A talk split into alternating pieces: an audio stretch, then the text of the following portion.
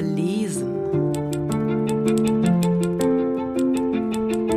Ein Podcast, viele Geschichten.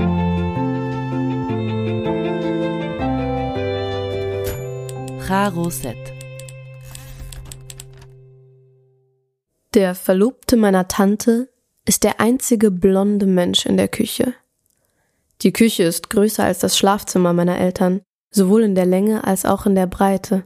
So haben in der Küche gut 18 Menschen Platz, ohne auf Tuchfühlung gehen zu müssen.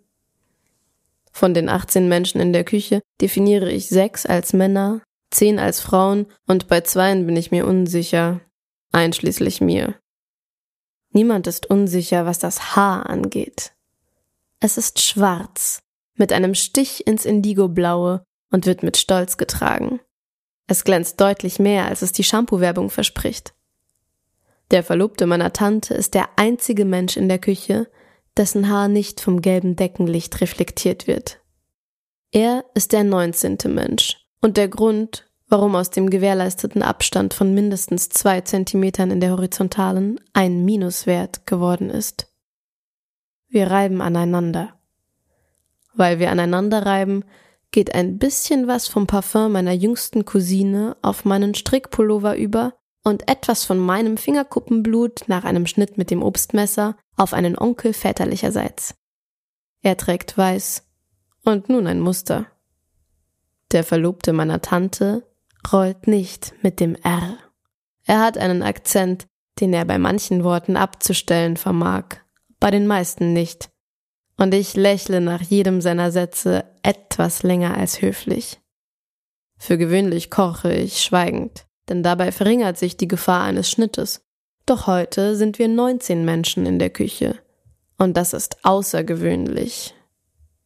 Er erzählt von einem Aufenthalt in London und ich sage, ich mag keinen Regen. Er sagt er auch nicht und dass er deswegen nicht in London lebe.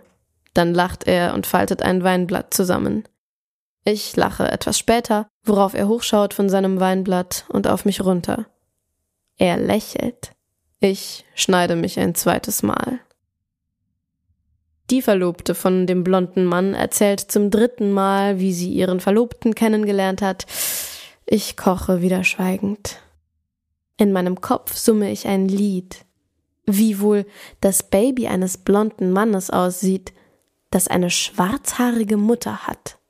Ich frage mich, wie dominant meine Gene sind. Und die meiner Tante. Essen, rufen sie.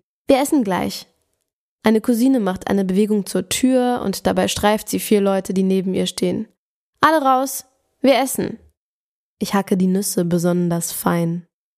Wenn sie zu grob gehackt sind, bleiben sie in den Backenzähnen stecken.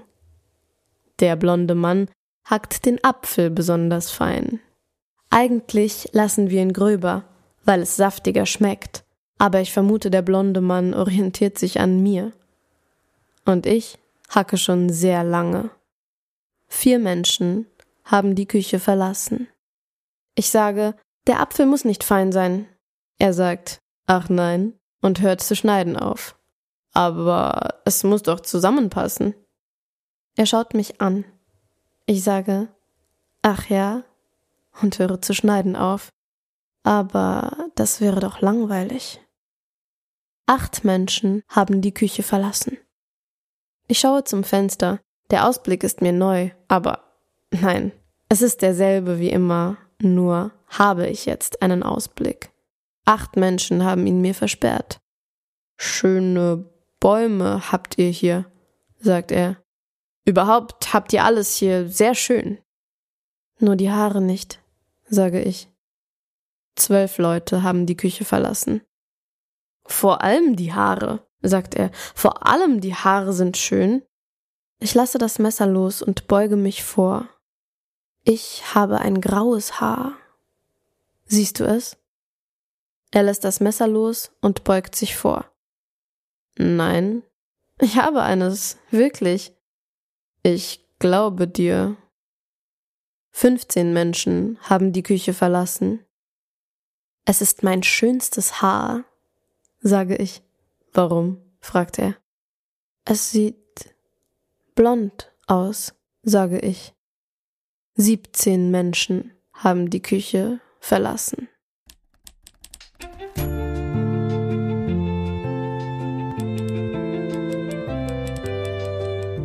Das war Verlesen. Mit einer Geschichte von Liona Binajew. Gelesen von Madina Frei.